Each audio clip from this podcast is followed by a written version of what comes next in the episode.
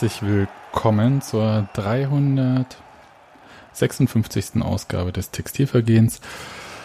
Wir haben uns hier versammelt nach dem 2 zu 0 gegen den VfL Bochum, das gleichzeitig äh, bedeutet, dass Union ungeschlagen durch die komplette Hinrunde dieser Saison gewandert ist, was unglaublich ist, ehrlich gesagt, aus meiner Sicht. Und ich möchte erstmal begrüßen hier bei uns am dritten Advent im Panko in der Küche und gerade unsere Plätzchen fotografieren. Äh, Steffi, hi. Schönen guten Abend. Ja, ich wollte dem, dem Internet mal zeigen, womit so ein Podcast angetrieben wird. Naja, mit äh, vier Getränken. Mit äh, Keksen und Bier. Ja.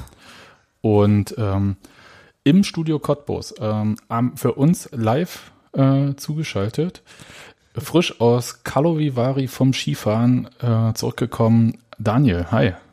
Hallo. Bevor uns jetzt äh, empörte Expertenpost erreicht, natürlich war ich nicht in Karlovy sondern in Klinovic Skifahren. Aber das sind so die Feinheiten. Das ist in der Nähe von Karlovy oder? So ungefähr, ja. Hm. Also ist es in der Nähe von Karlovy so wie Cottbus in der Nähe von Berlin ist oder ist es wirklich in der Nähe?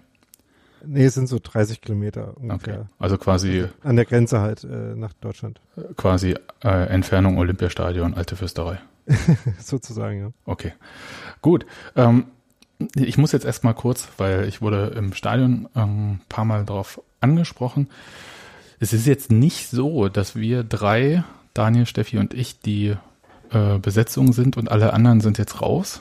Ähm, Gero, Robert und Hans Martingen sind natürlich immer gerne hier gesehen und wir vermissen sie auch sehr. Aber es gibt so Lebensumstände, die passen dann halt nicht. Sei es äh, Dienstpläne ähm, und andere Dinge, die einem so ein bisschen alles durcheinander bringen. Naja, wir sind vor allem deshalb so viele, damit es nicht so schlimm ist, wenn wir mal nicht so viele sind. Genau. Und ich muss jetzt aber an sowohl an Robert, Gero und Hans Martin natürlich auch sagen, äh, dieser Bierkasten, dieser Zweitliga-Bierkasten, den wir bekommen haben, wir haben gesagt, wir machen den nicht auf, ohne dass ihr da seid. Und äh, Daniel, das gilt natürlich für dich auch. Ähm, aber lange halte ich es auch nicht aus, ne? Wollte ich jetzt mal so nur erwähnt haben. Also, also es wäre zum Beispiel eine Idee für die Rückrunde, ähm, dann jeweils zum passenden Spiel das passende Bier zu trinken. Das, oh, das können wir wirklich machen. Das, oh, da müssen wir aber ab Köln ein Trinkspiel betreiben hier. Wieso? Nee, schon, Aue ist schon erste Rückrundenspiel. Ach, stimmt. Und, das heißt, wir müssen herausfinden, welches ist das Aue-Bier? Das, das, Aue das haben wir jetzt schon rausgefunden alles. Ah, okay, sehr gut. Ähm, das kann man nachlesen auch auf der Website. Und ähm, ja, können wir tatsächlich anfangen, Daniel. Da sind relativ, ich würde mal sagen, so die Hälfte der Biere kriegst du auch in Cottbus in einem gut sortierten Supermarkt. Ist eher so Richtung Fernsehbier irgendwie, wie man das ja so schön bei den Bierhipstern sagt. Was? Was ist Fernsehbier und was sind Bierhipster? Also Fernsehbiere sind Biere, die im Fernsehen beworben werden. So wie. Bierhipster sind sowas wie Hans Martin. Ja, oder Bier. Wie jetzt nur, weil der anständig Bier trinkt? Ja. ja. Weil der Bier braut und so. Ja, ne, also ich will jetzt, ja, jetzt gar nicht. Was kann man denn dafür, wenn es nicht kein ordentliche zu kaufen gibt? Na egal, weil, ich wollte egal. das jetzt gar nicht vertiefen. gut, gut. Es ging mehr so darum, dass es dann Hasseröder oder Wernesgrüner oder äh, was auch immer, Krombacher oder so ist. Das kriegt man schon überall und ähm, dann gibt's halt auch Biere, die kriegt man nicht überall. Da muss man vielleicht vorher schon mal eine Woche vorher Bescheid sagen. Und ich weiß nicht, äh, gibt so, ähm, also Moritz Fiege Bier zum Beispiel in Cottbus zu kriegen, ist, glaube ich, schwierig. Äh, könnte sportlich werden, ja. Genau. Aber hast du ja Zeit, weil Bochum sehen wir erst am 34. Spieltag wieder. Und damit können wir ja, das war eine Hammerüberleitung, die ich überhaupt nicht geplant habe, aber Toll. damit können wir direkt zu dem äh, letzten Spiel der Hinrunde ähm, überleiten das wir gestern gesehen haben im Stadion vor knapp über 20.000 Zuschauern. Das 2 zu 0 gegen den VfL Bochum. Und das hat ja, war ja so ein bisschen interessant oder ähm, erwartet worden zu sehen, wie, naja, Urs Fischer sein Team aufstellen wird, nachdem Grisha Prömel und Florian Hübner ähm, unpässlich waren. Also Florian Hübner durch eine fünfte Gelbe, Grisha Prömel durch Verletzung. Und wie hat er denn das gemacht, Daniel? Du kannst ja mal ein bisschen erzählen. Also nachdem das ja letzte Woche nicht so gut funktioniert hatte, äh, die Abwesenheit von Prömel zu kompensieren, ähm, ist diesmal äh, Felix Groß nicht mehr in der Mannschaft gewesen, sondern äh, Robert Schul quasi in so einer äh, zweiten Sechserrolle. Und Union hat, glaube ich, zum ersten Mal in dieser Saison äh, mit was gespielt, was ich tatsächlich 4-4-2 nennen würde. Ähm, überraschenderweise aber nicht mit den beiden, vielleicht überraschenderweise, dann nicht, trotzdem nicht mit den beiden Sebastians in der Startformation, sondern mit Polter und Abdullahi als, als den Spitzen und hat so versucht, ähm, das Mittelfeld ein bisschen äh, dichter zu machen, aber gleichzeitig äh, auch die Zehnerposition eigentlich mehr oder weniger aufzugeben, denn das, was Abdullahi gespielt hat, würde ich eigentlich nicht so nennen. Ich kann ja mal spoilern, hat nicht so geklappt in der ersten Halbzeit. nicht so richtig, nee. Aber auf eine andere Weise nicht, als, äh, als es gegen Magdeburg nicht geklappt hat. Erzähl mal den Unterschied. Also ähm, es gibt ja verschiedene Optionen, wie etwas nicht klappen kann. Und ich habe vor allem gesehen, dass die Bälle sehr schnell zurückgekommen sind, wenn Union sie rausgespielt hat. Ähm, ich wollte gerade schon sagen, äh, nicht äh, jede unglückliche oder schlechte Fußballmannschaft ist auf dieselbe Art schlecht, aber es ist auch nicht wahr, dass alle auf dieselbe, also gut sind, ähm, die gut sind. Aber naja. Ähm, das mit dem Bälle hinten rausspielen hat tatsächlich nicht gut geklappt, das ist richtig, weil Unionszeit aber wieder nur selten eigentlich so richtig versucht hat, sich da anzubieten im Sechserraum. Sag mal, das schien mir ein ja, Problem zu sein. Darf ich kurz eine Zwischenfrage stellen? Ich habe nach allem, was ich heute so gehört und gelesen habe, wenn ich euch jetzt so folge, ähm, gewinne ich den Eindruck, wir haben unterschiedliche Spiele gesehen. Ich fand einfach äh, Bochum extrem gut und sehr stark und habe gesehen, dass Union gesucht hat, wie man irgendwie damit klarkommen kann. Aber ich fand es äh, sehr, sehr eng, sehr umkämpft und ich fand irgendwie das ja nicht nötig, Union dafür anzumeckern, sondern ich habe einfach nur gedacht, so Respekt Bochum, mal gucken, wie wir das hinkriegen. Also ich habe, ich sehe das wesentlich weniger negativ, als ihr das offenbar bewertet. Warte kurz, äh, dieses, das war gerade Daniel, äh, der da gerade in sein Mikrofon geatmet hat. Ich hätte es aber jetzt auch gemacht. Ähm, das ist ja die beliebte Diskussion, was jetzt, äh, ob die eine Mannschaft stark war oder die andere schwach. Ich glaube, die würde ich, ich jetzt. Ich fand auch kein schlechtes Spiel, wisst ihr? Na, von Union war es schon nicht gut. Ähm, und es war aber anders. Es war anders als beispielsweise aus meiner Sicht in Magdeburg. Union war ja, schon genau. äh, sehr, sehr stark bemüht, in die Zweikämpfe zu kommen. Sie haben aber die zweiten Bälle aus meiner Sicht überhaupt nicht festmachen können. Und ich hoffe irgendwie, dass Daniel mir noch erklären kann, warum. Und das hat dann halt dazu geführt, dass man eigentlich nur am Anfang einen Torschuss hatte und dann ganz am Ende des Spiel, äh, der ersten Halbzeit ein. Und ansonsten hat nur Bochum zielgerichtet gespielt. Und ja, sie waren gut, aber ähm, das spricht ja nichts dagegen, trotzdem auch selbst gut zu spielen. Also ich gebe euch das Problem. Hm? Sorry, Steffi, sag du erst mal. Ich gebe euch halt insoweit recht, als dass die erste und die zweite Halbzeit sehr, sehr unterschiedlich waren und Union in der zweiten deutlich besser war. Aber ich fand Union nicht wirklich schlimm in der ersten Halbzeit. Ich fand das einfach nur ein sehr enges Spiel. Ich fand das Problem waren eher so die ersten Bälle bei Union, erst die zweiten. Ähm, denn es stimmt schon, dass äh, Bochum sowohl ziemlich viel Druck gemacht hat, äh, gerade auch im Gegenpressing, und dass Bochum am Ball schon äh, das, äh, so wie man es ja auch erwarten konnte, äh, so gemacht hat wie einen der spielstärkeren oder vielleicht auch die spielstärkste Mannschaft in der Liga gerade so. Nur hat Union eben viele Gelegenheiten, sich da ein bisschen zu befreien, auch ein bisschen zu leichtfertig hergeschenkt, indem man halt mh, bisschen zu schnell und zu früh die, äh, die langen Bälle gesucht hat. Und die kamen dann eben auch nicht an, weil sie nicht äh, oft nicht gut vorbereitet waren ähm, und dann relativ spekulativ und äh, schwierig nach vorne geschlagen wurden. Und so ist es halt auch für Polter schwierig, solche Bälle zu erobern, wenn sie halt äh, mit zu wenig Vorbereitung ähm, und dann zu unpräzise in seine generelle Richtung einfach nur gespielt werden. Und da ist dann eben ähm, auch schwierig, dann zweite Bälle zu erobern, ähm, weil eben die der erste schon schlecht äh, zu schlecht vorbereitet war oder zu, einfach zu schwierig war, weil der Gegner es auch gut gemacht hat. Ja, da ähm, können wir jetzt einfach glatt zur zweiten Halbzeit. Nee, aber ähm, wir können ja mal kurz, äh, es gab ja trotzdem Chancen äh, für Unionsspieler sich auszuzeichnen und das haben sie auch äh, gut gemacht, denn sonst wäre diese Partie ähm, auch anders in die Halbzeit gegangen mit einem anderen äh, Stand, ging ja mit 0 zu 0 in die Halbzeit. Das lag zum einen an äh, Rafael Gikiewicz, ja. der, ähm, wie ich fand, ein paar wirklich sensationelle ähm, Reaktionen hatte.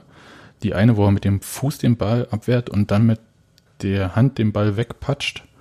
Äh, fand ich äh, stark, weil da hätte irgendein Bochumer durchaus auch mal den Ball reinhauen können. Ja, und wir sind uns sicher, dass der äh, Ball dabei auf der Linie war und nicht irgendwo dahinter. Der war nicht hinter der Linie. Ich, äh, ich ja. stehe so an der alten Anzeigetafel, dass ich das relativ gut sehen kann. Äh, nö, war nicht. Du bist also, quasi unser Torrichter. ja, das ist meine offizielle Position im Stadion. Aha. Und, Von ähm, Torlinie. Oh, danke. Du piepst, wenn was ist. Äh, genau, ich piepse, wenn was ist. Und dann kann der Schiedsrichter auf die Uhr schauen. Aber nee, tatsächlich war nicht hinter der Linie und ähm, ich hatte nur im Stadion dann nicht mitbekommen, wobei sich Rafael Gikiewicz dann so äh, wehgetan hatte. Aber es war dann im Fernsehen ganz gut zu sehen, dass er äh, mit dem Knie gegen den Pfosten geflogen ist. Und das äh, tut natürlich sehr weh. War aber froh, dass ähm, er weitermachen konnte. Und wir haben uns alle gefragt, ähm, wie wird er denn jetzt behandelt? Und wie man halt äh, Spieler auf dem Feld behandelt. Ne? Also ähm, Eis drauf, ein bisschen rumrubbeln, geht schon, ja, ja. Hm. ja. Oder was, ein dicker Verband, je nachdem. Äh. Ja, aber beim Knie eher nicht, ne? Ja. Und ähm, ja, also finde ich immer wieder witzig, weil eigentlich kann da jeder auf den Platz rennen und wenn dann nicht gerade irgendwie tatsächlich äh, operiert werden muss oder noch was verbunden werden muss, aber eigentlich kann jeder einen Eisbeutel drauflegen und ein bisschen Eispray benutzen. Also ich würde jetzt mal vermuten, dass die äh, wesentliche Qualifikation ist, äh, schnell irgendwie an den richtigen Test zu denken, um zu gucken, äh, kann man das jetzt weglaufen, wie man so sagt, oder müssen wir jetzt doch äh, zum, in dem Fall Jakob Buske einwechseln? Der hatte sich das, schon warm gemacht, auch zu der Genau, Zeit. hatte, hatte, da hast du jetzt auch einen Punkt äh, gesagt, der ist auch total richtig und äh, meine flapsige Bemerkung, jeder könnte das, ist natürlich falsch. Also äh, gibt, wie heißt denn das, Stufentest oder so? Äh, oder Schubladentest? Ich habe es schon wieder vergessen, äh, womit man testet, ob jemand einen Kreuzbandriss hat oder nicht. Ähm, ja, tatsächlich, äh, die passenden Tests machen, das stimmt schon. Könnte ich nicht. Ich könnte nur Eisbeutel äh, so drauflegen. Gut, aber er konnte weitermachen, auch äh, wenn es äh, weh tat am Anfang und hat dann nochmal das Glück gehabt, dass auch der Pfosten Union wohlgesonnen war. Also zweimal, einmal aus dem Abseits, einmal als richtiger Schuss. Ja, und hat ganz am Ende der Halbzeit nochmal eine Doppelparade gehabt, die auch wichtig war. Die ich aber nicht sehen konnte, weil mein kleines Kind gesagt hat, es ist ihm kalt und es muss jetzt unbedingt nach Hause. Und das ist in einem Alter, wo man noch nicht sagen kann, hier hast einen Schnaps, wird wieder. Nee, äh, in dem Alter ist noch keins meiner Kinder. Leider. Ja. Nee, nee das äh, war so ein Moment, wo äh, Bochum einen Einwurf hatte ähm, auf der linken Seite, äh, dann Union eigentlich den Ball erobert hatte, dann mal versucht hat, sich rauszuspielen, aber äh, Hinterseher dann in dem Fall den Ball gleich wieder wieder gewonnen hat und dann Lee sich einmal so an der ganzen Union-Abwehr vorbeigedribbelt hat, der überhaupt ein gutes Spiel gemacht hat, Lee äh, muss ja. ich sagen, hatte ich vorher nicht so auf dem Schirm. Äh, war der war auch verletzt, glaube ich, vorher, ne? Der ist, glaube ich, war letzte Woche äh, verletzt. Ja, genau. Der ähm, ist zu ähm, diesem Spiel wieder reingekommen. Hm. Genau. Ja, ähm, ja, haben irgendwie, also äh, südkoreanische Spieler zu haben, beziehungsweise koreanische Spieler zu haben, ist ja so das Ding im Moment, glaube ich auch. Ja, nordkoreanische gibt's glaube ich, aktuell in der zweiten Bundesliga nicht so viele, oder? Ich habe mir gestern bloß sagen lassen, dass es prinzipiell, dass äh, auch Südkoreaner von sich als Koreaner sprechen und nicht als Südkoreaner. Ist das so ein, ist das so eine Alleinver äh, Alleinvertretungsanspruch-Ding? Das ist wie Ost- und Westdeutschland, nee, wo man auch mal sagt, so, hm, naja. Nee, nicht, nicht ganz. Das war ja, also bei, bei DDR und Bundesrepublik war das ja eher so, dass äh, die DDR dieses zwei Staaten, zwei Nationen ähm, Doktrin dann irgendwann mal erfunden hatte. Und der ist die Bundesrepublik ja eher nicht so gefolgt. Und, ähm, und hätten sie in der DDR abgestimmt darüber, wahrscheinlich die Mehrheit dort auch nicht. Insofern, äh, wie man 89 dann auch sehen konnte. DDR-Politik äh, in nicht Übereinstimmung mit Gesamtbevölkerungsmeinung, Schocker. Ja, das ist total. Ja, damit hat keiner gerechnet. Ähm, gut. Aber worauf ich auch noch hinaus, also dadurch, dass ja, äh, das fand ich ja übrigens auch so interessant, dass äh, geschrieben wurde, die Abwehr sei so unter Druck geraten, beziehungsweise äh, im Tiefschlaf hat, äh, glaube ich, der Tagesspiegel geschrieben. Das fand ich ja überhaupt nicht der Fall dass die Union-Abwehr im Tiefschlaf war, ganz im Gegenteil. Ähm, ich fand ja äh, sowohl Marvin Friedrich als auch ähm, Michael Parensen, der für Florian Hübner im Spiel war, sehr, sehr aufmerksam. Ja, das ist ja auch äh, an sich schon ein völliger, äh, ein völlig schiefer Vergleich, sage ich mal. Äh, denn meistens, wenn man unter äh, extremem Druck ist, ist mir ja nicht im Tiefschlaf. Nee, eben. Das fand ich halt auch. Das, das war ja auch der Punkt, äh, der mich dazu gebracht hatte, diese Aufwachenrufe eher so, die habe ich zwar hingenommen und habe gedacht, ja, ich weiß schon, warum ihr das ruft, aber das war jetzt nicht das, was die Mannschaft gebraucht hat in dem Moment aus meiner Sicht.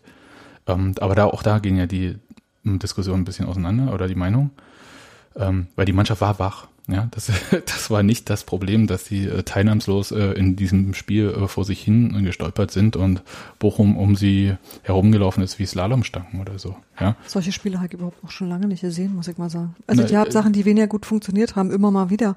Aber trotzdem war nichts dabei, wo ich gedacht hätte, so, äh, pff, Ne, in dieser Saison nicht, aber das ich erinnere ich. mal an das. Genau, das äh, meine ich. Ich meine, ich rede von dieser Saison, ja. ja. Aber das Bochum-Spiel vor genau einem Jahr war so eins, wo ich gedacht habe, da, da wäre das Wort Aufwachen vielleicht eher angebracht gewesen.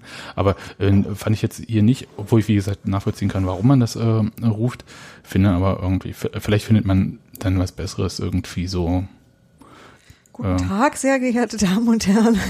Es wäre sehr schön, Sie würden sich wieder mal etwas mehr an dem Spiel beteiligen. Wir nee, fühlen also uns nicht gut unterhalten.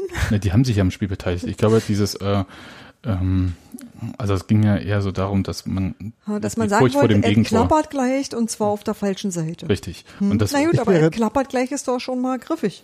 Hm, naja. Ich hätte dafür Spielen und Siegen plädiert, glaube ich, als äh, Kämpfen und Siegen wird ja. gerufen, nee, ne? Spielen und Siegen. Spielen und Siegen wird doch nie gerufen, oder? Ja, ja, ja, ja, aber eben, Daniel wird Eben, das ist ja genau. das Problem. Finde fünf Unterschiede. Hm. ähm, ich wollte noch sagen, dass äh, Bochum sich ein bisschen die linke Abwehrseite von Union am Anfang ausgesucht hat, um über die viele Angriffe vorzutragen, oder ein Großteil aus meiner Sicht, ähm, weil Michael Paaren und Ken Reicher beide die schnellsten, der schnellsten nicht mehr sind. Aber die haben das ganz gut hingekriegt, also sie, äh, den Gegner so zu übergeben. Ich habe nie daran gezweifelt. Hm, ich auch nicht, bestimmt nicht. ähm, aber also sie haben tatsächlich das ganz gut übergeben bekommen und äh, waren im Tempo natürlich unterlegen, hatten aber immer noch eine Fußspitze dazwischen. Also über die Seite ist da jetzt nicht so viel passiert. Ich glaube, das sind Leute, bei halt denen man unterschätzt. Bei denen unter, unterschätzt man, dass die halt auch klug sind. Also dass die und mit klug meine ich, die kennen nur ihre eigenen Grenzen. Na, bei Ken Reiche, habe ich so überlegt, meine Güte, ähm, Tag zuvor ist das Kind zur Welt gekommen und der war noch wach und nicht schon. Vielleicht. Ähm, weil ich kann mich erinnern, dass ich bei beiden Geburten dann sehr lange nicht geschlafen habe. Na, frag mich mal. Ja, ja und ich, ich rede ja nur aus Kerlperspektive, weil ich wollte jetzt mal so die von Ken Reiche so einnehmen. Ähm, weil man halt so aufgeputscht ist und irgendwann haut es einen doch um, ne? Aber. Das ist dann heute. Kam ist, günstig. Ja, der äh, gab ein Foto, wie er neben seinem Kind schläft. Genau. Das fand ich ganz süß. Okay, aber ähm, wieder in die Härten der zweiten Liga. Jetzt mal zurück. wieder ernsthaft. ähm, aber auf jeden Fall wahnsinnig viel Respekt vor Michael Pahnsen, der für mich äh, auch relativ schlau, so Kopfballduellen aus dem Weg gegangen ist, größtenteils, wenn er es konnte. Und ähm, den Eindruck hatte ich jetzt nicht. Echt also nicht? Ich erinnere mich eher an, äh, also Kopfballduelle an sich gab es ja jetzt nicht so viele, weil nee. äh, Bochum jetzt nicht Flach so direkt Flanken ja. äh, fokussiert hat, aber ich erinnere mich an viele äh, oder mindestens zwei äh, markante Szenen, wo äh, Pansen halt mit äh, Kopfballen dann Situationen geklärt hat, aber wo er halt aktiv auf den Ball äh, gegangen ist und den dann rausgeköpft hat. Zum Beispiel ähm, Ich habe ein Foto davon. Deshalb hat Daniel recht. Chance, ja. Okay, dann gehe ich. Zum Beispiel auch vor der Chance von, ähm, von Maslatl in der äh, ganz am Anfang vom Spiel war schon so eine Szene, wo Bochum schon gefährlich in den Strafraum kommt, äh, Parensen ihn dann rausköpft und sie dann mit ein bisschen Glück äh, auch über die linke Seite nach vorne kontern können. Ähm, also das waren für mich eher so Szenen. Äh, Gab es dann in der zweiten Halbzeit auch nochmal ähm, ein paar zumindestens von.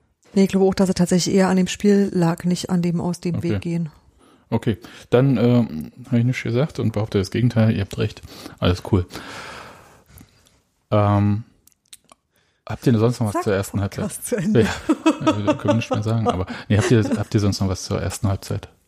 Ich meine, ich war froh, dass sie vorbei ist, weil die letzten zehn Minuten habe ich nur so aus dem Toilettencontainer so ein bisschen Geräusche gehört und habe immer versucht rauszukriegen, war es jetzt ein Gegentor? Das war die eine Chance, die du meintest, Daniel von Bochum, die ich gehört habe. Dann nochmal eine Chance, äh, glaube Marcel Hartl hatte noch eine kurz äh, vor Ende der ersten Halbzeit. Und ähm, mein Kind hing da so an der Heizung in diesem Toilettencontainer und es hat versucht sich, kind. also unser Kind, ja. Ähm, aber in dem Fall war es auf jeden Fall meins. Wie gesagt, ich kann es immer noch nicht so negativ bewerten wie ihr. Also ich habe tatsächlich, ich habe gesehen, also ich habe die ganze Zeit gedacht, ja, das wird schwer und das ist irgendwie kein, ähm, na, weiß ich nicht, das ist keine, kein, kein Spaziergang so, wisst ihr, aber ich hatte nicht das Gefühl, dass, ähm, dass ich jetzt am besten nach Hause gehen sollte oder so, wisst ihr, abgesehen davon, dass ich natürlich gearbeitet habe und das auch ja nicht konnte. Aber ich habe mich hat das viel weniger genervt als offensichtlich ganz viele andere Leute. Also eigentlich überhaupt ja nicht. Na, genervt ist vielleicht das weißt du, was ich Wort. gemacht habe? Ich bin äh, so viel gelaufen selber wie schon lange nicht mehr, weil ich gemerkt habe, dass sich das Spiel im Wesentlichen in der Mitte abgespielt hat. Also bin ich halt immer die Mittellinie hin und her gerannt und daran merke ich, also wenn ich selber nicht zum zum Sitzen komme oder so, oder mich irgendwo fest zu positionieren, merke ich, dass das ähm, dass das so hin und her geht und äh, so was, wo ich äh, mich nicht entschließen kann, ähm, mich hinter eben Tor zu positionieren, wo ich jetzt erwarte, dass irgendwas passiert. Das war mir in der ersten Halbzeit nicht möglich. Das gebe ich Na, ich zu. hätte ja sagen können, eine Waldseite. Wäre okay gewesen. Da war schon das meiste los. Nee, ich bin wirklich die meiste Zeit an der Mittellinie gewesen. Richtig, richtig viel und immer hin und her gelaufen. Also das war, das Können wir war dann, jetzt auch schlecht was dazu sagen. Also wir als Zuschauer können ja nicht einfach so, ähm, also könnten wir natürlich auch, aber das sähe im Stadion ein bisschen merkwürdig aus, wenn wir alle äh, so ein bisschen, wir stellen uns dorthin, wo gerade so das Spielgeschehen äh, sich hinbewegt. Aber das war schon äh, so, dass ich ähm, an der alten Anzeigetafel das gesamte Spiel über nicht das Gefühl hatte, ähm, ich hätte vom Spiel nichts gesehen, um es mal so zu sagen. Sondern ich hatte ziemlich viel vom Spiel gesehen. Erst von Bochum auf der Waldseite hm. und dann in der zweiten Halbzeit, zu der wir jetzt mal kommen können, ähm, von Union. Also was ich halt, um vielleicht noch das zur ersten Halbzeit zu sagen, was mich halt frustriert äh, zurückgelassen hat, war, dass es halt wirklich nicht geschafft hat, äh, sich dem Druck von Bochum mal mit eigenem Ballbesitz äh, zu entziehen. Ähm, ich äh, müsste es mir, glaube ich, nochmal genauer anschauen, äh, wie viel dazu Bochum beigetragen hat und wie viel Union und wie viele Chancen da ungenutzt geblieben sind. Also da habe ich jetzt äh, so ein paar noch im Kopf, aber ähm, ich weiß nicht, ob die symptomatischer waren oder ob es einfach wirklich äh, Bochum so gut gemacht hat, dass es gar nicht ging. Da bin ich mir nicht ganz sicher, aber ähm, ich hatte das Gefühl, dass man das äh, ein bisschen stärker hätte versuchen können. Ja, und das haben sie ja in der zweiten Halbzeit gemacht. Urs Fischer hat in der Halbzeit nicht gewechselt. Ich hatte so kurz überlegt, ähm, ob er vielleicht äh, für Joshua Mees äh, jemand anders bringt. Schon zur Halbzeit, aber hat er nicht gemacht und war, am Ende hat er auch recht gehabt natürlich damit. Union kam schon ein bisschen anders ähm, in die zweite Halbzeit rein. Also so, kannst du mal kurz erzählen, Dani? Also aus meiner Sicht, da gab es schon ein paar Möglichkeiten am Anfang. Bochum hatte auch noch ein paar Möglichkeiten, so in der ersten Viertelstunde, so dass es ein, ähm, mehr so ein echtes Hin und Her war. Also im Sinne von beide Mannschaften äh, spielen halt auch so, dass sie zu Abschlüssen kommen, was ja in der ersten Halbzeit eher nur bei Bochum der Fall war.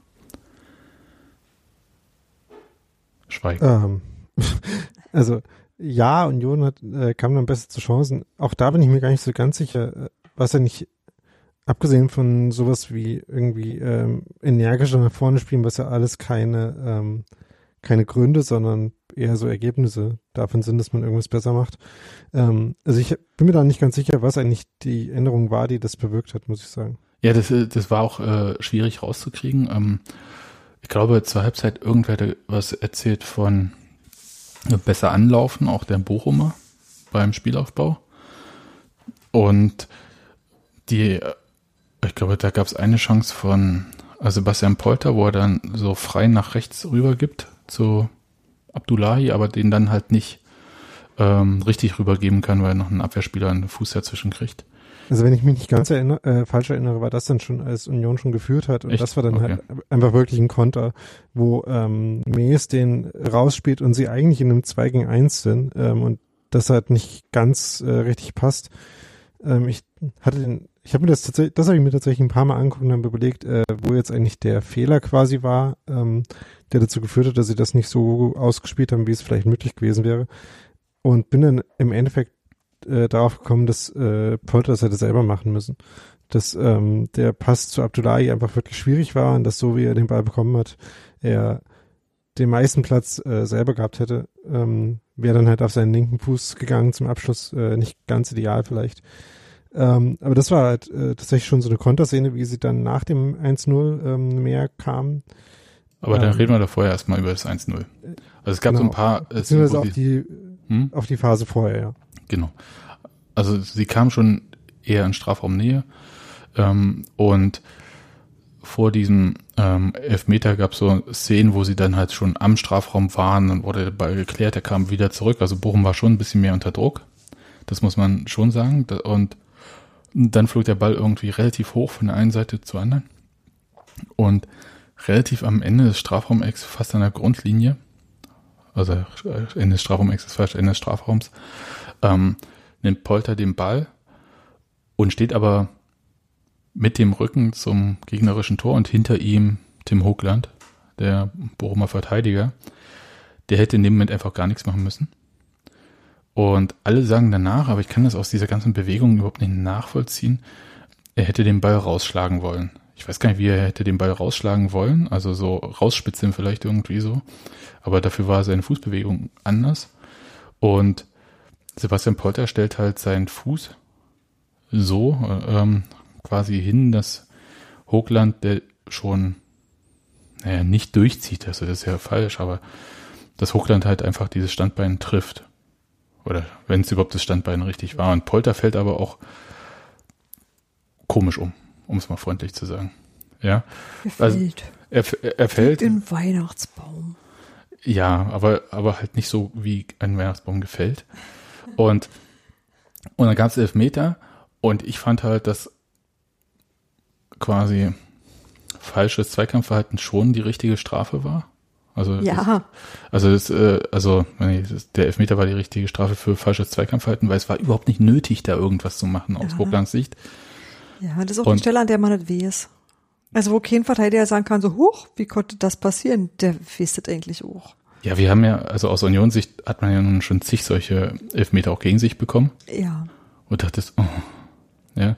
Und kurz danach, also ich habe jetzt dann nochmal die zweite Halbzeit bei FTV im Real Life angeschaut und ähm, direkt nach diesem Elfmeter-Pfiff wird auf das Gesicht von ähm, Robin Dutt gezeigt.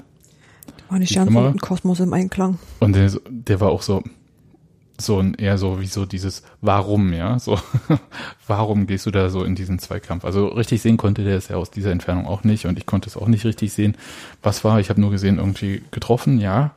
Und dann habe ich mir zig verschiedene Zeitlupen angeschaut und habe gedacht, naja gut. Also äh, wie heißt es so schön in der Schiedsrichtersprache? Der Hochland hat nicht nichts gemacht, ne? ähm, wo wir, äh, kurzer Einwurf zum Thema Schiedsrichtersprache. Äh, die neueste Folge von Colinas Erben, die immer wieder eine Folge gemacht haben, hat da wieder sehr, sehr viele, sehr schöne Beispiele. Aber abgesehen davon ähm, wollte Hochland, glaube ich, den Ball schon wegschlagen. Der war nämlich eigentlich noch frei und hat der Polter einfach ähm, schneller sein Bein davor gestellt bekommen und sich damit das quasi dann verdient, äh, diesen Elfmeter zu kriegen. Ähm, wird gleichzeitig äh, auch noch so ein bisschen am, äh, am Oberkörper geschoben mhm. und äh, springt dann ehrlicherweise muss man das schon dazu ja. sagen, schon halt so ein bisschen nach vorne ab. Ähm, was halt nicht bedeutet, dass es kein Fall war, aber was äh, die ganze Sache ein bisschen dramatischer und ein bisschen komisch aussehen lässt. Ähm, was äh, jetzt in deinem Mono, äh, deiner Monolog-Schilderung dieses Meters jetzt nicht vorkam, war ähm, schon mal ein auf unsere neue Lieblingsrubrik Schmiedebach des, äh, der Woche oder des Spieltags oder des Spiels. Denn der Pass, äh, der ähm, Polte da überhaupt den Ball gegeben hat, war ähm, ein Pass wie ein Schmiedebach in dem Spiel ein paar Mal gespielt hat und der sehr, ähm, sehr schön war, der so reingechippt war in diesen Raum, wo, wo Polter sich den dann holt. Und ähm, ja, ist dann eine mittelmäßig clevere Aktion von Hochland. Der dann nach dem Ball so in die Hand nimmt, als ob er ihn beigespielt hätte, das war nun nachweislich nicht der Fall. Das hat er auf jeden Fall nicht gemacht. Ich, ich fand es auch ganz interessant. Also äh, Polter hat sich ja relativ schnell dann den Ball geschnappt und äh, während ähm, die Bochumer noch mit dem Schiedsrichter diskutierten, äh, worüber auch immer, ähm, ist er ja schon zum Elfmeterpunkt gegangen und das ist ja immer so eine Situation, ähm, wo man sagt, naja, eigentlich äh, legst du den Ball nicht hin und wartest dann Ewigkeiten. Und das hat aber der Polter gemacht und dann kam ja noch ähm, auch Hochland nochmal bei ihm vorbei und äh, hatte noch ein bisschen Mitteilungsbedürfnis, was der Schiedsrichter dann irgendwann auch noch unterbunden hat. Aber, Aber nachdem Sebastian Polter einfach da stand, wie so eine Eisstatue und das einfach alles an ihm abperlte. Ja. Das war extrem gelassen und sehr, sehr cool, wo ich dachte so, oh, das möchte ich mal fünf Minuten lang können. Ja, ja, erstaunlich, ne? Das war so ein bisschen wie Sprich mit der Hand oder so. Ja, ne? ja, ja, genau. Das war, das war sehr, sehr lässig. Und ähm, dann hat er den einfach reingemacht. da kann man das ja auch das war ebenfalls sehr lässig. Und, war schick. und damit war das dann aber auch ein anderes Spiel. Du hast ja schon vorhin, vor dem Elfmeter gesagt, ähm, dass Union dann sehr viel auf Konter gesetzt hat und das konnten sie auch machen. Und das haben sie dann halt auch ähm, ja, gemacht. Ich fand noch nett, wie äh, Ken Reichel Gelegenheit für den äh, ähm, typischen Babyjubel bekommen hat, auch wenn er das Tor selber nicht gemacht hatte, aber das äh, wir schießen als Mannschaft Tore und also darf man dann auch bei Toren des anderen äh, den Ball unter das Trikot stecken. Das fand ich sehr.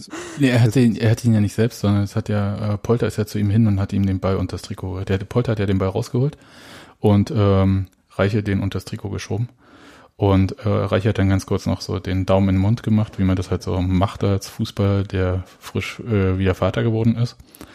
So als Normalmensch macht man das ja eher nicht. Also ich bin jedenfalls äh, nach keiner Geburt so in eine U-Bahn gestiegen oder so. Oder ins Büro gekommen. Oder nee, auf keinen Fall. Ich bin eher gar nicht ins Büro gekommen. weil ich war, ähm, nee, das sage ich nicht.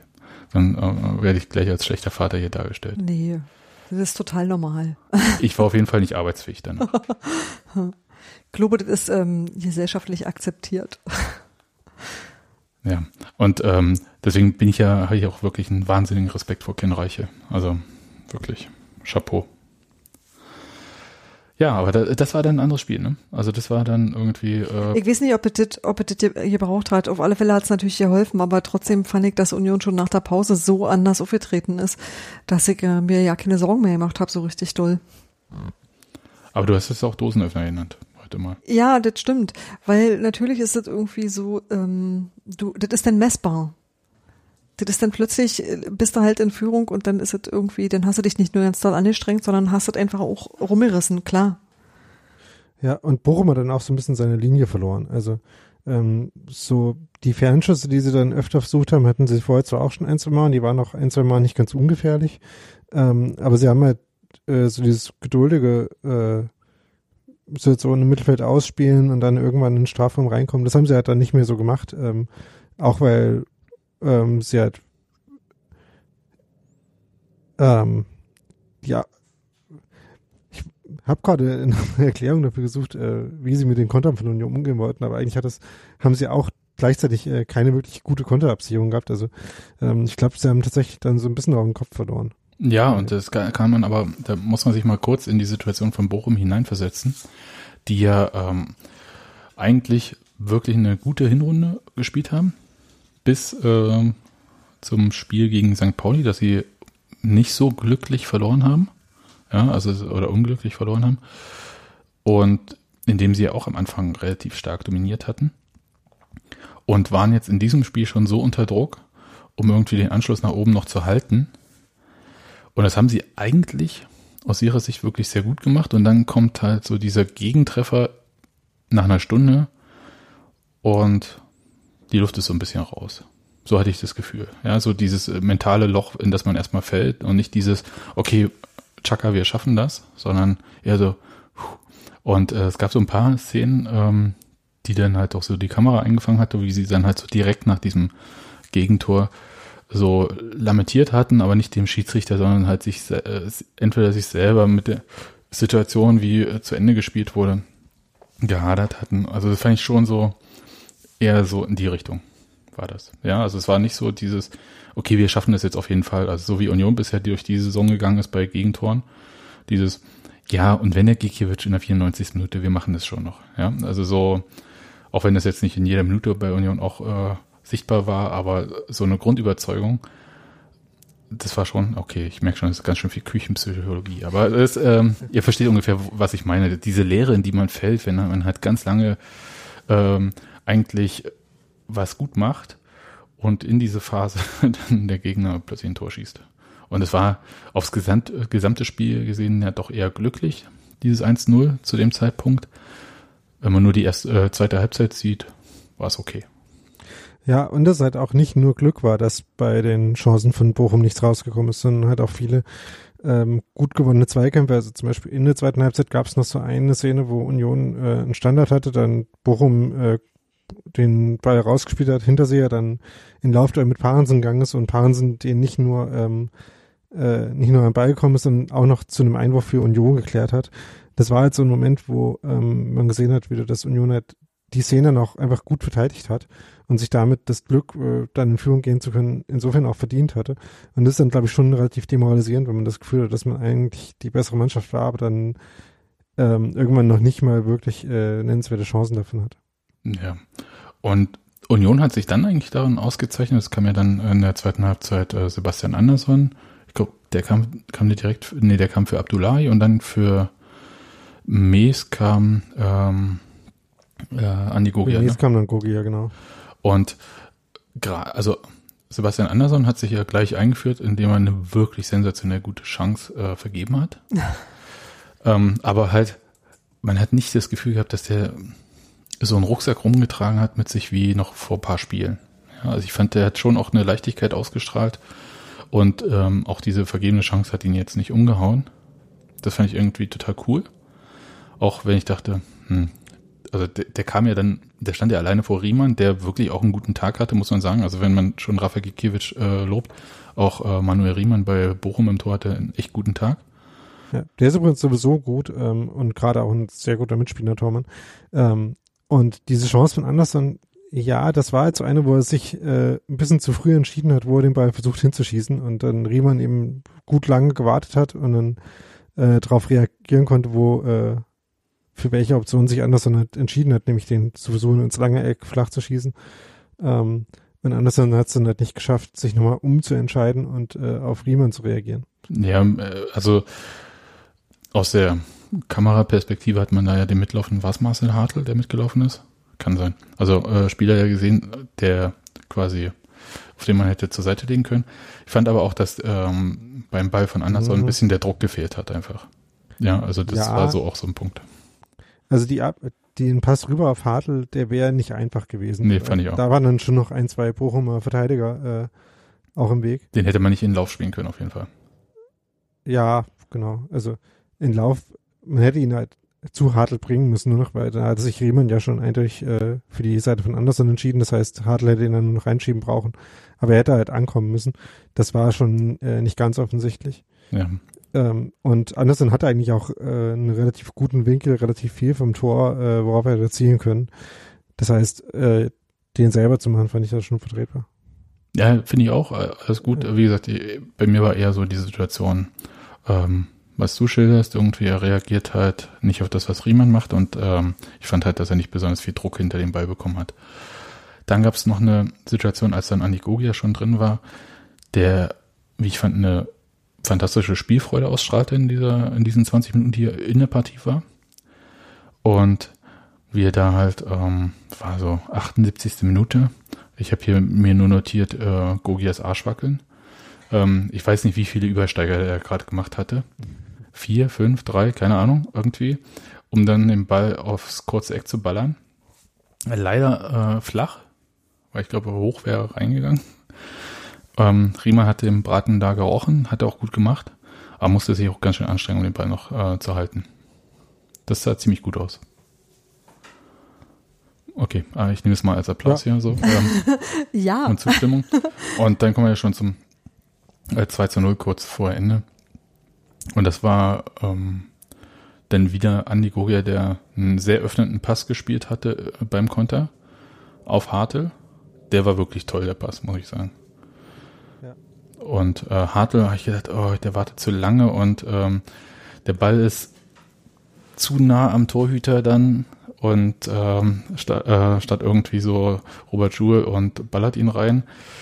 Und in Wirklichkeit war das alles natürlich total geplant und ähm, es war genau richtig, dass Robert Joule ihn an äh, Riemann vorbeispitzeln konnte und danach äh, Jubel. Robert Jubel versucht äh, die Erlöserpose, die halt ähm, Sebastian Polter gerne als Torjubel hat, wird äh, von Marcel Hartl daran gestört, weil der springt ihn von hinten und dann als nächstes kommt Andi Gogia und das sieht sehr lustig aus, wie die drei so aneinander geklebt äh, da rumhängen. Hat so ein bisschen so diese WM 2006 äh, Nummer als ähm, Kommt her, meine Kinder. Michi Ballack. Ist äh, sehr süß. Ist wirklich ganz Oder die eine Wild drauf springt oder so. ähm, aber ja, am Ende also bei war dem Tor, hm? ja. Also ich fand erstmal, dass äh, es ganz nett war, dass der Pass, den Gogi ja dann auf, ähm, auf Hartl gespielt hat, ja quasi derselbe war, wie äh, der den Anderson in Magdeburg auf Gogia gespielt hat. Also hat er genau die Vorlage quasi zurückgegeben. Ähm, und dann so die Grundidee, dass äh, Konter die Gogia auslöst und mit seiner Schnelligkeit und seiner ähm, Übersicht äh, gefährlich macht, dass die ein Mittel gegen Bochum sein könnten, hatte ich ja schon in der Vorschau geschrieben, allerdings ähm, auf andere Arten von Spielsituationen bezogen. Also kann ich jetzt nicht äh, behaupten, dass ich das genauso vorausgesehen hätte, aber ähm, das ist halt, was Gogia generell einfach gut macht, diese die ganze Saison über schon. Ist jetzt auch nicht so äh, schwierig, das als äh, Stärke zu erkennen. Und was man noch hervorheben muss an dem, äh, an dem Abschluss von Schule ist, dass er ihn ja noch ähm, eben mit minimalem Abstand zum Torhüter noch so ein bisschen über das Bein von Riemann drüber lupft. Das ist schon äh, sowohl technisch als auch übersichtsmäßig äh, nochmal sehr gut gewesen. Denn ist halt auch relativ einfach, gerade weil Riemann halt schnell rauskommt, äh, gut in diesen Spagat-Schritt äh, springt, ähm, ist auch relativ einfach, den dann nicht reinzumachen. Ja, und ähm, das war das erste Tor von äh, Robert Joule für Union muss man sagen. Und hat er gut gemacht. Und dann gab es halt dieses Foto, wo man dann äh, Jules sieht, der ja nun äh, tatsächlich ein äh, großer Spieler ist, wie er ähm, dann Marcel Hartl und Andi Goria quasi so halb unter seinen Fittichen hat. Und das sieht so ein bisschen aus wie so eine Mutti, die ihre Entenjunge äh, oder so Küken, die ihre äh, Küken einfängt. Ja, fand ich jedenfalls. Ah, das ist hübsch. Ja, also war toll und ähm, ja, danach ähm, Jubel, Trubel, Heiterkeit und so weiter. Genau, ihr habt meine Lieblingsrubrik bis jetzt noch nicht gebracht. Nee, oder? ich wollte das Spiel noch beenden. Ach so. Okay. Wir haben sie nur angeschnitten. Ja, äh, aber können wir gleich machen. Äh, Gab es danach noch was, was äh, zum Spiel jetzt direkt passt? Weil sonst äh, müssen wir natürlich äh, in diese Rubrik äh, hüpfen, die heißt äh, der Schmiedebach der Woche. Ich dachte des Spieltags, aber ist schon okay. Na, es ist griffig einfach. Komm, ähm, ja. Steffi, los. Also ja, wir, haben uns, wir, wir haben uns vorhin. Wir nennen die so lange Schmiedebach der Woche, bis Union im Europapokal spielt. Okay. Zwei ja, ja, oder bis wir wieder mal DFB-Pokal oder englische Woche haben. und dann muss in einer Woche drei davon unterbringen oder so. Jedenfalls, wir haben vorhin ein bisschen ähm, noch mal geguckt, ähm, also einfach nur, also Sebastian hat sich, glaube ich, das ganze Spiel nochmal angeguckt. Ich habe nur immer gelegentlich mal reingeguckt. Und wir haben uns hausintern auf eine Szene geeinigt, von der ich nicht mal sagen kann, wann die genau war. Ich kann es aber sagen. Bitte schön, sagtet mal ähm, für alle. Das war ähm, 69 Minuten und genau gesagt bei Minute 68 und 44 Sekunden. Jedenfalls bekommt äh, Manuel Schmiedebach einen Ball aus ähm, seiner eigenen Hälfte, nimmt es mit mir sich zum eigenen Tor quasi an, mit der Brust, dreht sich um, legt sich den Ball vor und bringt ihn dann in die andere Richtung weiter, dit allerdings mit fast keiner Ballberührung. Also der ich ist wollte so, gerade sagen, er legt ihr, ihn sich halt nicht ihr, vor. Ihr, ihr flogen, nee, genau. Der hat irgendwie mit der Brustannahme, Körperdrehung irgendwie den Ball vor sich bewegt gekriegt und äh, extrem sauber weiterverarbeiten können. Und das war so, das sah so aus so, na so, ihr zaubert halt. Das war relativ, ich, ich habe es genau, es ist 15 Sekunden, bevor ähm, Sebastian Andersson diese Torschance vergibt. Es war jedenfalls genau. extrem artistisch. Ja. Sehr äh, schön. Ja. Das war tatsächlich auch eine meiner Kandidaten. auch, auch, weil ähm, das dann noch weitergeht damit, dass äh, er dann, äh, also Schmiedebach den Ball von, ähm, ich glaube in dem Moment schon Anderson, genau, äh, zurückbekommt und dann noch äh, genau denselben Pass quasi wie bei dem äh, Szene zum Elfmeter, nämlich so einen gechippten Ball in den äh, linken Halbraum oder fast auf dem Flügel in dem Fall, spielt, den dann eben Polter annehmen äh, will, dann dabei gefault wird und dann schnell den Freistoß ausführt, deswegen dann äh, Anderson zu dieser Chance kommt. Genau. Ähm, Genau, das war sehr gut. Ähm, ich hatte aber noch zwei andere Kandidaten. Na, jetzt bin ich mal gespannt. Ich habe nämlich auch noch einen Kandidaten. ja. Das ist schön. Erzähl du mal. Zuerst äh, noch in der ersten Halbzeit bei 45-13 äh, Spielzeit wie Schmiedebach einfach sehr kompromisslos und sehr hart an der Mittellinie Foul spielt. Ja, auch einer meiner Favoriten. Das war, ich habe ich hab das vorher, äh, ich war mit einer früheren Arbeitskollegin beim Spiel, die ähm, bei jedem Unionsspiel, bei dem sie bisher war, äh, einen Sieg sehen konnte. Und ich dachte, es wird mal wieder Zeit und ähm, habe gesagt, ja, komm mal mit. Und ähm, habe ihr gesagt, hier der Lütte da, das ist äh, Manuel Schmiedebach, den hast du die Saison vielleicht noch nicht so oft gesehen. Und also weil sie nicht so oft da war. Und habe gesagt, der macht sensationell gute, gute Foulspiele.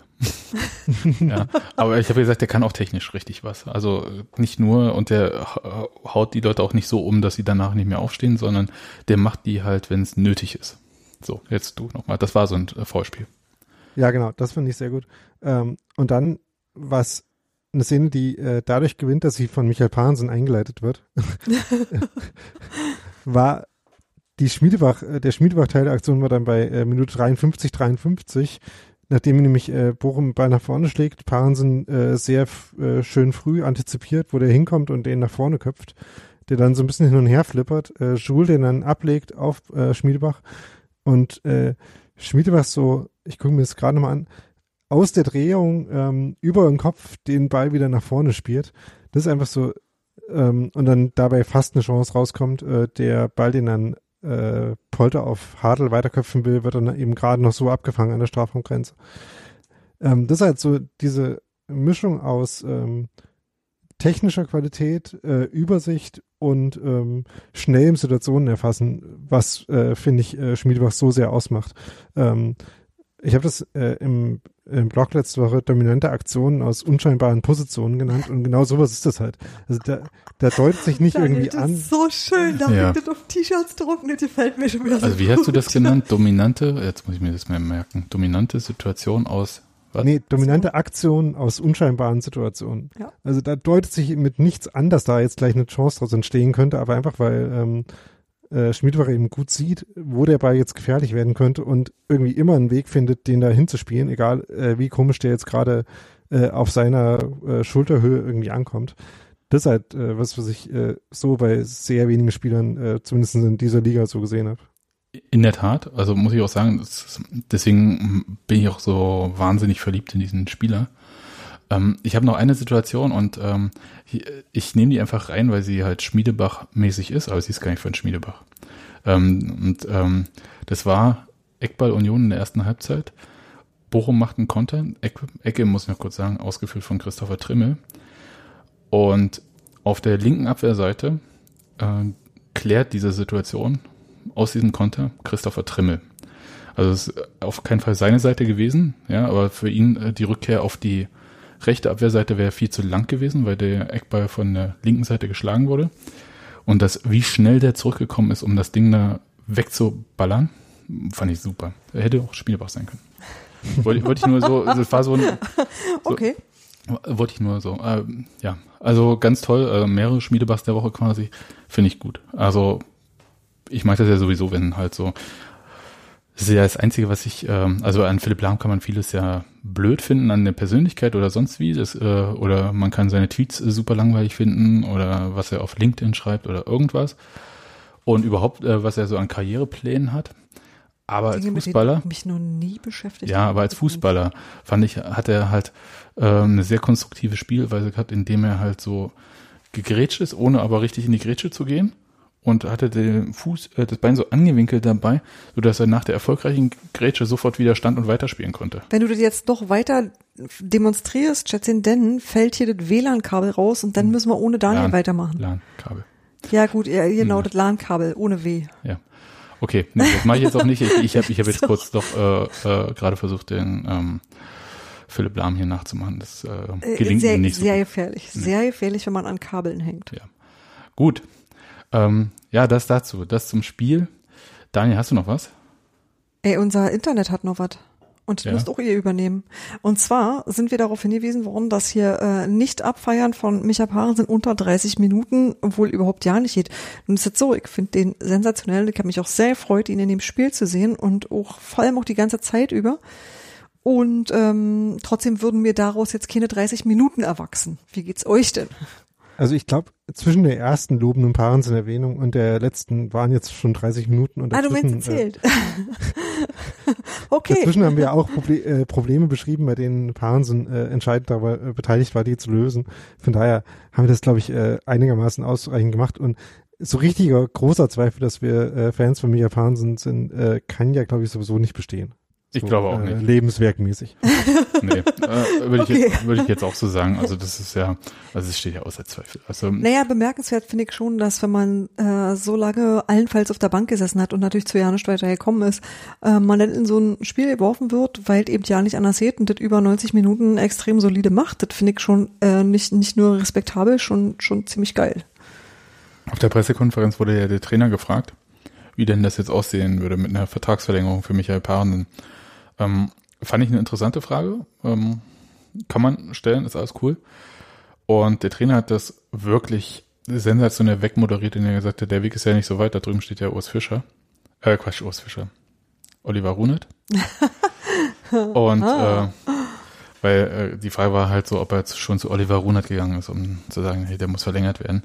Ich finde, ähm, für Michael Parensen spielt eine sehr, sehr wichtige Rolle, dass Union auf der Innenverteidigerposition sensationell äh, unglücklich Unter, besetzt unterbesetzt ist. ist. einfach. Naja, Ja. pers- also Na, unterbesetzt an tatsächlich verfügbaren Spielern, meine so rum. Ja, ja, ja. Und ich weiß immer noch nicht, ähm, was ist denn eigentlich mit Leonard Maloney? Ja, also ist der einfach nicht so gut, wie, Hm. wie man das vielleicht denkt. Ja, also der hat ja immer diesen Bonus, also wie halt alle, äh, wie auch Errol Senulao und so weiter und so fort alle hatten, dieses, kommt ja aus der eigenen Jugend, muss schon super sein. Also schon allein, weil er aus der Jugend kommt, ist er super. Aber der hat ja nun keine Chance und wird, Christopher Schösswenter wird ihm vorgezogen. Christoph. Christoph Schösswender, Entschuldigung, sind zu viele Christophers in der Mannschaft. Und ähm, da frage ich mich schon, ist er jetzt, also für mich selber, ich kann es ja nicht beurteilen, weil ich habe ähm, Leonard Maloney nicht spielen sehen weiter. Aber der hat ja gar Außer bei keine. dem einen Spiel in Fürth. Ja, aber da hat er ja auch Rechtsverteidiger gespielt in der Dreierkette oder so, ne? Also ja. oder Rechtsverteidiger in der Viererkette, wie auch immer. Aber N- aber- nee, rechte, Dre- äh, rechter Innenverteidiger in der Dreierkette. genau. Aber er war nicht jetzt äh, klassisch Innenverteidiger in der Viererkette. Und Ja, aber die Rollen sind jetzt nicht so verschieden, dass man da jetzt äh, nichts aus ableitet. Aber es war halt auch nur ein Spiel. Also was, äh, Das ich möchte jetzt aus einem Spiel ja. jetzt nichts irgendwie. Ähm, nee. Und ähm, aber dass Christoph Schösswenter äh, im Zweifelsfall äh, Leonard Maloney vorgezogen wird, ich glaube, da ist eher so der Punkt Erfahrung vielleicht, den der da mit reinspielt. Aber ich kann da nur Mut machen. Ich habe keine Ahnung. Äh, Ich finde es nur, ich sag mal, mittelglücklich für Leonard Maloney.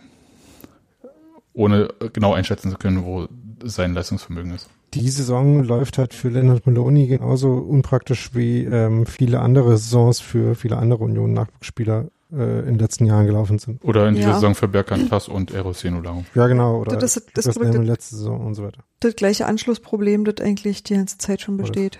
Ja. Okay, da wiederholen wir uns natürlich auch, äh, weil wir, Und ich meine, wir sehen es nicht im Training, wir äh, wissen Genau. nicht, wie Urs Fischer, aber es ist relativ offensichtlich, dass Urs Fischer ähm, ihn gerade halt im Ranking da nicht so vorne. Nee, ist ja jetzt nicht das erste Mal, dass Christoph Schösswente ähm, auf der Bank sitzt, wenn äh, Michael Parensen spielt oder Michael Parensen unabkömmlich ist, weil er verletzt Ja. war. Oder man sieht es halt auch daran, dass wenn äh, Fischer auf einer Pressekonferenz nach den personellen Alternativen für den Hypnersatz gefragt wird und dann äh, von sich aus auf Schwester, Parensen, Torron und Schönheim eingeht und nicht auf Meloni. Ja, aber Torrejon und äh, Schönheim, äh, die trainieren ja irgendwie mit, aber ähm, ich habe null Ahnung, wie weit die sind, ob die überhaupt irgendwie ansatzweise in der Nähe sind. Also ich glaube, das läuft alles noch unter Trainingsrückstand äh, mit abwechselnd mit Reha und Verletzungsauskurieren. Hm. Ja. Also es ist, wir können jetzt mal kurz noch äh, die gelbe Kartenstatistik äh, rausholen. Ähm, Christopher Trimmel, Manuel Schmiedebach und Grisha Prümel, falls er zurückkommt, äh, also stehen alle bei vier gelben Karten, ne? Okay, Ja. gut, Ja. weil niemand widerspricht mir. Nee, nee, ich muss hab bloß noch mal kurz ü- überlegt, ob, ob wir alle beieinander haben, ja. Hm. Ich glaube schon, dass äh, der Trainer versucht, das so ein bisschen so auszutarieren, dass nicht in einem Spiel vier Spieler äh, weg sind. Naja, Hübi kriegen wir jetzt dann wieder. Richtig, der kann jetzt viermal wieder. Hm. Ja. Okay. Dann ähm, können wir dieses Spiel zumachen. Ich habe aber noch zwei äh, kleinere Themen. Eins, äh, weiß ich nicht, wie klein das jetzt hier in dieser Runde wird. Da würde ich sagen, das hat mental schon viele heute bewegt oder beziehungsweise auch gestern schon. Das ist das Thema äh, Fangesänge gestern gewesen im Stadion.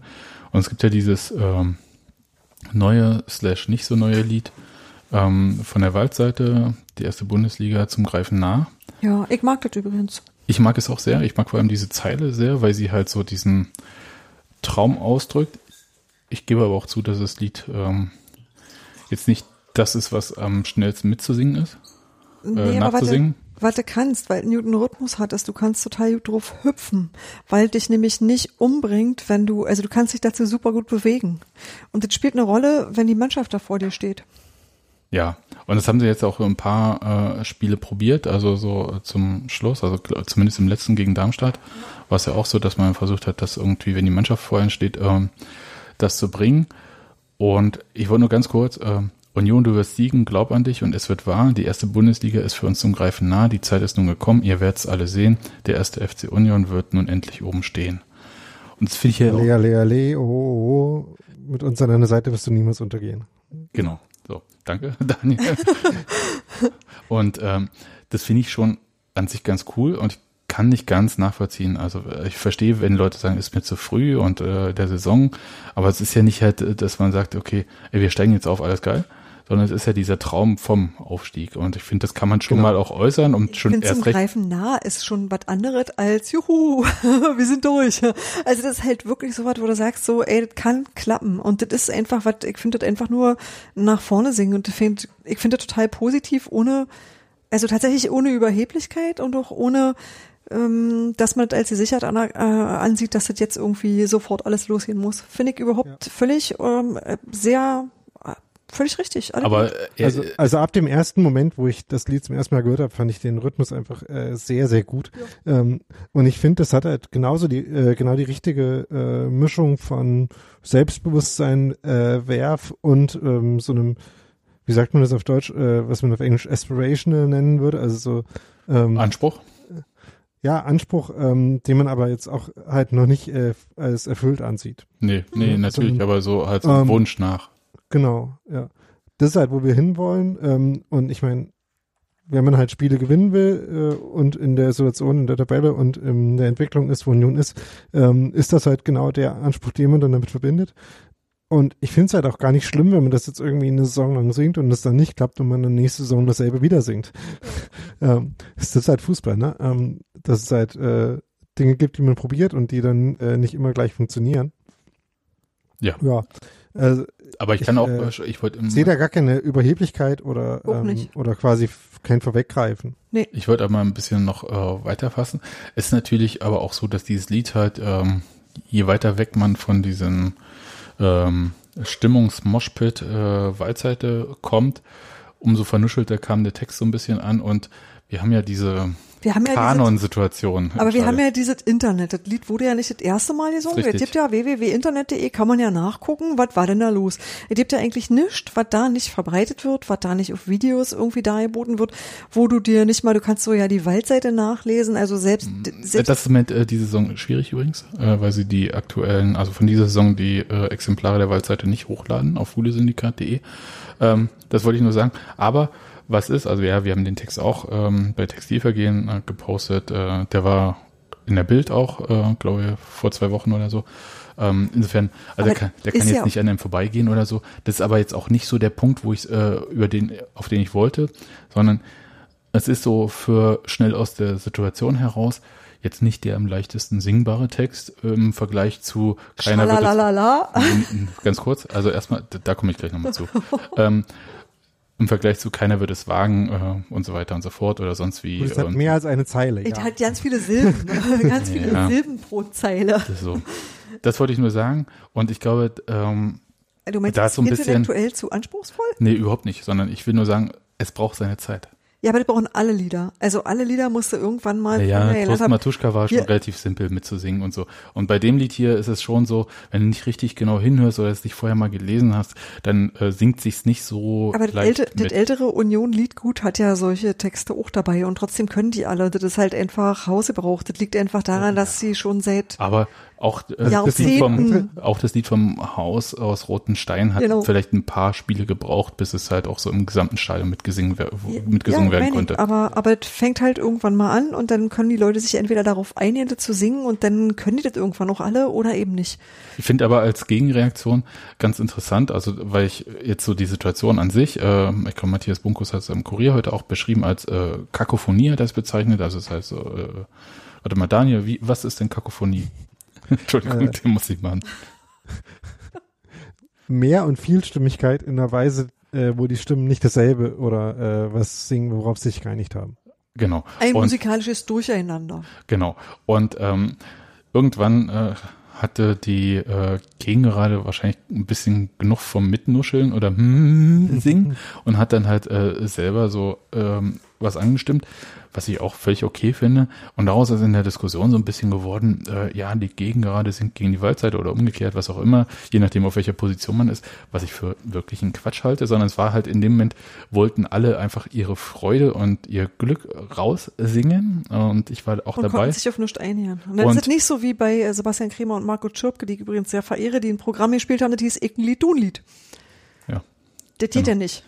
Ja, ich habe dann kurz in Gedanken äh, mal so durchgespielt, was wäre eigentlich, wenn es jetzt eine Trommel auf der Gegengerade auch geben würde.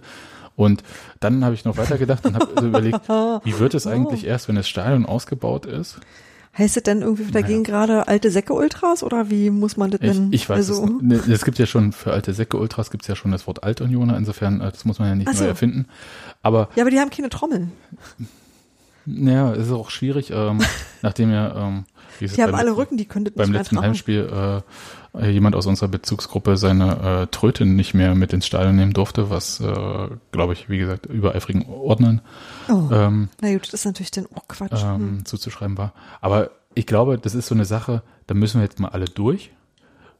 Man muss sich dafür aber nicht so anpaulen, aus meiner Sicht, um es ja. mal so zu sagen, sondern man muss einfach mal sagen, okay, äh, äh aus der einen Seite, vielleicht kann ich auch versuchen, dieses Lied zu verstehen. Und aus der anderen Seite, Vielleicht, vielleicht kann, ich, ich, für die anderen mal was singen, was die mitsingen können. Nee, vielleicht, vielleicht, kann ich aber auch versuchen, dieses Lied, was mir wirklich gut gefällt, dann halt auch entsprechend zu propagieren. Und da gehört dann halt vielleicht ein bisschen mehr dazu, als ähm, es äh, nur zu singen. Aber ja, das ist jetzt halt so. Liedtext, alle ja, also, ja, also was, alle müssen mal ein bisschen aufeinander zugehen, ne? Ja. Was ich dazu noch sagen will, ist, dass ich dann gestern, nachdem ich das Spiel geguckt habe, äh, durch die Straßen von Kalobivari gelaufen bin, auf dem Weg, äh, um was äh, essen zu gehen. Tony, hast Und du mir Obladen mitgebracht? Das habe ich versucht. Oh. Ja, das ganz ja, bitte. Durch die Straßen von Kalobivari klingt wie ein französischer Film. Erzähl weiter. Oder ein tschechischer Film. Ja. Ähm, und dann äh, mir tatsächlich äh, dieses Lied und das äh, noch gar nicht so zur Aufführung gekommene äh, äh, Champs-Élysées O Union Berlin Lied eingefallen sind und die äh, beide ich dann äh, fröhlich vor mich hingetrellt habe. So. Ja, Champs-Élysées geht immer. Doch ein französischer Film. Seid. Genau. ja, also das war so das eine äh, Thema und es war, glaube ich, auch so das emotionale Thema. Ich finde, ähm, man kann das, ich hoffe, dass sie jetzt beim Weihnachtssingen dieses Lied irgendwie erstens anstimmen werden. Am besten direkt mit ins Liederbuch. Drücken. Und im Lied und es im Liedbuch, Liederbuch ist. Und ähm, dann ist auch alles schick.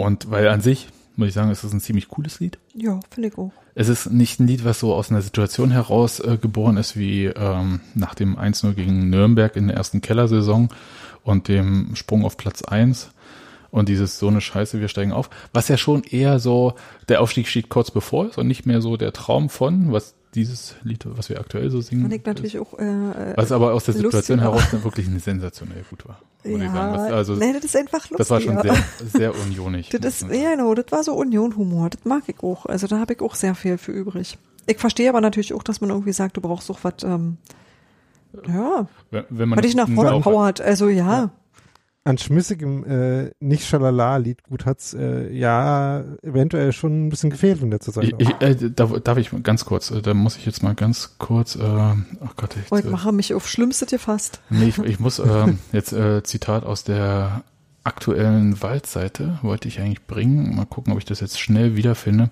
wenn man auf, auf Facebook mal irgendwie was äh, sucht. Ne? Aber ich hab's. Und zwar, genau, Schalala. Ihr erinnert euch, ähm, äh, spätestens seit dem Spiel in Hamburg ist ja die Nummer, ich, okay, ich nenne es jetzt Schallparade, auch wenn es in Magdeburg so genannt wurde. Ähm, wir halten äh, Wechselgesang mit Schal hochhalten. Ne? So, ihr wisst, wovon ich rede? Ja. Okay. Und ähm, Wertevermittlung, äh, wofür Union steht, dürfte mittlerweile außer Frage stehen. Also ich zitiere jetzt aus der äh, Waldseite von diesem Spiel und wurde auch an entsprechenden Stellen, ob hier oder im Wuhle-Prädikat, schon oft genug thematisiert. Unerlässlich für einen Unioner sollte bei einem Stadionbesuch der Schal sein und eine gute Möglichkeit, die Leute davon zu überzeugen, ist eben die Verknüpfung des Schals mit unserem Liedgut. Es werden mit dem neuen Wechselgesang sprichwörtlich zwei Fliegen mit einer Klappe geschlagen, also Synergieeffekte Alle Unioner können sich lautstark über diesen einfachen Wechselgesang einbringen und werden gleichzeitig animiert, einen Schal zu tragen, um diesen bei einer weiteren Schalparade zu benutzen. Oh, die benutzen das Wort auch, okay. Im Übrigen habe ich schon häufig gehört, dass statt dem äh, na na na na na na na auch noch ein Sch davor gesetzt wird und demzufolge Shananana oder auch Shalalala gesungen wird, was allerdings nicht korrekt ist. Achtet also in Zukunft bei euch und euren Nachbarn darauf.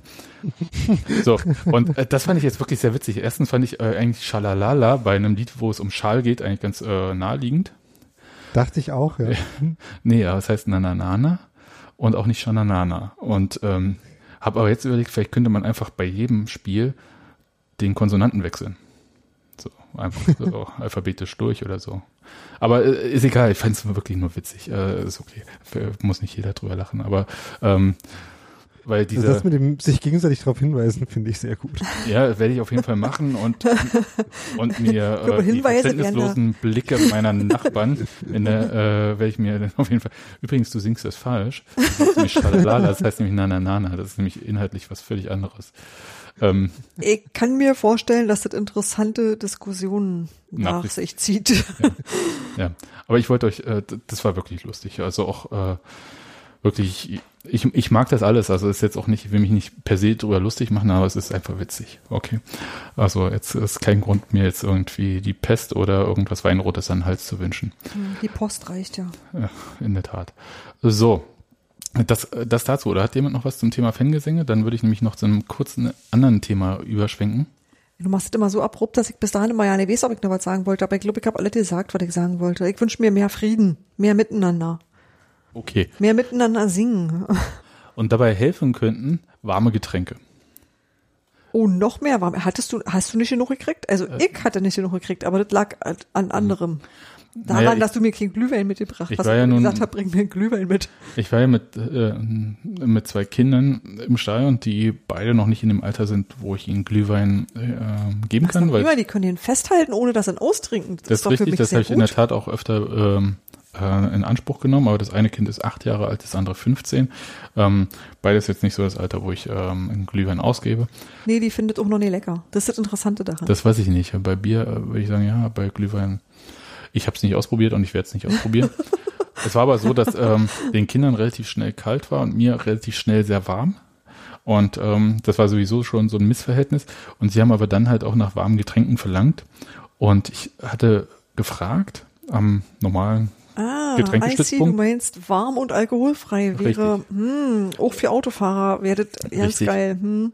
Ja, ich bin mit Glühwein äh, Auto gefahren danach, aber nee, also, aber das war kein Zickzack, das war okay.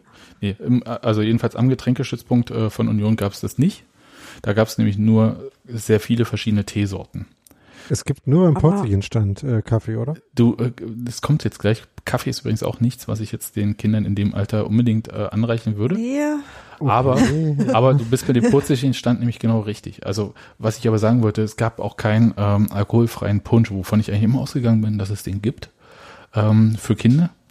Und es gibt tatsächlich die sogenannten Kommissionäre.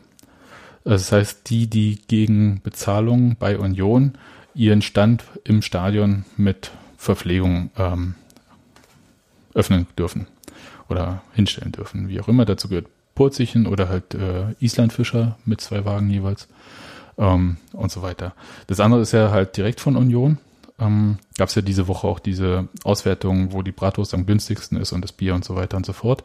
Und da war ja auch festgestellt worden, dass Union neben Schalke und Dortmund zu den einzigen Vereinen gehört, die komplettes Catering sowohl für VIPs als auch im Stadion ähm, nicht an Fremdfirmen rausgeben. Sonst alle anderen, warte mal kurz, 33 Vereine der DFL geben mindestens einen Teil oder beides an Fremdfirmen. Ganz viele an Aramark. Deswegen ist es auch so teuer, weil da halt jemand noch als drittes Geld mit verdient. Die können also nicht kochen. Ähm, nee, das, das hat ja auch was damit zu tun, zum Beispiel, also bei, ähm, zumindest bei Dieter Hönes damals, äh, bei Hertha war das äh, sehr beliebt. Ähm, äh, gib mir Mil x Millionen bei Unterschrift schon und dann kannst du das Geld schon ausgeben, bevor du es überhaupt verdient hast oder so. Ah, okay, ja, gut. Das ist Hm. natürlich auch eine Variante. Ja, also es hat schon äh, durchaus auch so, also die sind nicht alle blöd oder so und bloß Union, Schalke und Dortmund haben's raus oder so. Und das würde ich jetzt Nee, nicht nee, das sagen. meine ich gar nicht. Das ist natürlich auch Arbeit, die du dir machen musst, die du organisieren musst, die Und du auch jeden, logistisch natürlich. Äh, Genau, die, das ist dann deine eigene Logistik, die dich auch Arbeitskräfte, Zeit und, und es ist ein kostet. betriebswirtschaftliches Risiko. Genau. Ja, aber ähm, da Union ja das selber macht und wir haben ja, ähm, habe ich gedacht, naja, die werden ja auch was für Kinder anbieten, aber es gibt halt wirklich, wie gesagt, äh, Sorten X für äh, Tee, der auch gar nicht so günstig ist dafür, dass da bloß Wasser aus dem Wasserkocher kommt und in den Teebeutel reingehalten wird. Ähm, und ansonsten ist es ähm, dünn, was da so ist. Und es gibt nur den Purzelchenstand.